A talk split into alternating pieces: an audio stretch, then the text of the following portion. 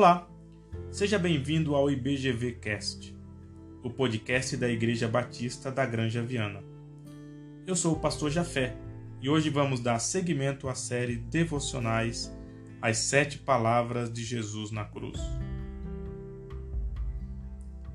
Hoje meditaremos na última palavra que Jesus proferiu na cruz, registrado no Evangelho de Lucas, no capítulo 23, do versículo 44 ao 46. Já era cerca de meio-dia e a escuridão cobriu toda a terra até as três horas da tarde. A luz do sol desapareceu e a cortina do santuário do templo rasgou-se ao meio. Então Jesus clamou em alta voz: Pai, em tuas mãos entrego o meu espírito. E com essas palavras deu o último suspiro. Jesus está finalizando o plano redentivo de Deus para toda a criação. Conforme estava escrito no Antigo Testamento, ele foi entregue nas mãos dos pecadores. Foi traído por um dos seus discípulos foi julgado e condenado de forma injusta pelos religiosos. Foi colocado diante de Pôncio Pilatos, de quem recebeu desdém e um lavar covarde das mãos. Foi colocado diante de Herodes, de quem também recebeu desprezo, e foi apresentado diante do povo da turba que gritava: Crucifica-o, crucifica-o.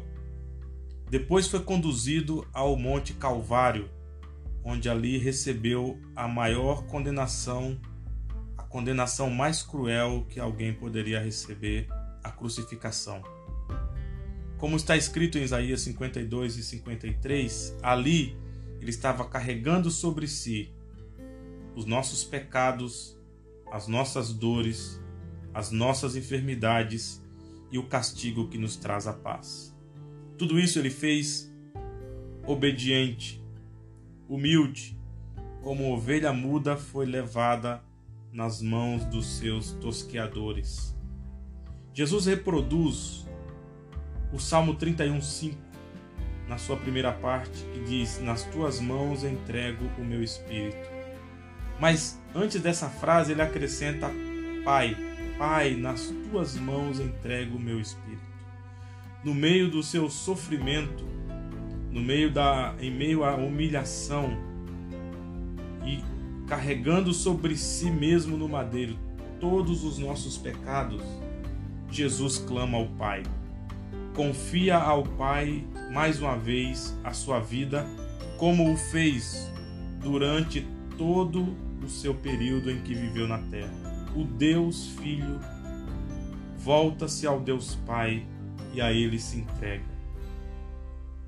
Conforme Hebreus capítulo 12, versículo 3, está escrito que aquele Jesus que suportou tamanha oposição dos pecadores.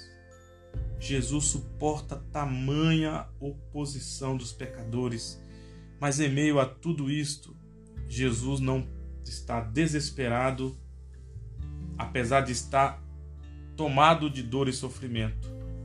Porque ele nos diz em João 13, versículo 3, está registrado antes do momento em que ele vai lavar os pés aos seus discípulos e servir a ceia, celebrar a Páscoa. João diz acerca de Jesus: Sabendo este, Jesus, que o Pai tudo confiara às suas mãos e que ele viera de Deus e voltava para Deus, levantou-se da ceia tirou a vestimenta de cima e, tomando uma toalha, cingiu-se com ela. Jesus sabia de onde vinha e para onde estava indo. Veio do Pai e voltava à plena comunhão com o Pai. E porque Jesus experimenta, submete-se e passa por todo esse sofrimento, para que eu e você por meio das suas pisaduras, das suas dores, por meio do seu sofrimento e por meio da sua morte, pudéssemos encontrar o caminho de volta para o Pai. Por isso o texto diz que o véu do templo que separava os homens da presença de Deus foi rasgado de alto a baixo quando ele expirou e entregou seu espírito nas mãos do Pai. Jesus tudo super, suportou, Jesus tudo sofreu para que fosse possível o nosso retorno para a casa do Pai. Por causa de Jesus e do seu sofrimento, em meio ao nosso sofrimento e à nossa dor, nós podemos clamar: Pai, por causa do seu sofrimento e da sua entrega na cruz, eu e você podemos novamente voltar-nos para o Pai, sabendo que Ele nos ouve por meio de Jesus Cristo.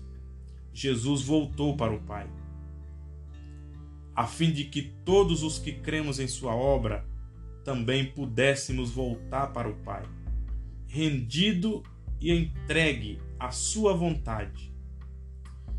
Jesus volta para casa. E este sacrifício torna possível também o nosso retorno ao Pai. Lembrei-me de uma frase de um teólogo chamado Agostinho, que diz em um dos seus livros chamado Confissões: Fizesse no Senhor para ti, e o nosso coração anda inquieto, enquanto não descansar em ti. Por causa do sacrifício que Jesus enfrentou, por causa da sua entrega, da sua morte, da sua ressurreição, eu e você podemos encontrar descanso nos braços do Pai. Jesus voltou e abriu o caminho para que eu e você pudéssemos voltar também. Vamos orar? Obrigado, Deus porque enviaste o teu filho Jesus, conforme havia prometido, e entregastes o teu filho para morrer em nosso lugar, levando sobre si nossas dores, nossos pecados nossa dívida para contigo. Ele cumpriu toda a justiça de Deus, a fim de que recebêssemos sobre nós a justiça, a paz e a possibilidade de novamente podermos voltar à presença e à casa do Pai. Que o Senhor nos guie, que o Senhor convença o nosso coração e que nós possamos, por meio de Cristo, aceitar o convite que o Pai nos faz para crermos nele e por meio dele novamente termos plena comunhão com o Pai, com o Filho e com o Espírito Santo. Em nome de Jesus. Amém. Hoje, então, falamos a respeito do devocional A Última Palavra de Cristo na Cruz. E aí, gostou do nosso podcast? Quer ouvir mais? Acesse outros episódios no nosso site www.ibgranjaviana.com.br. Abraços e até mais.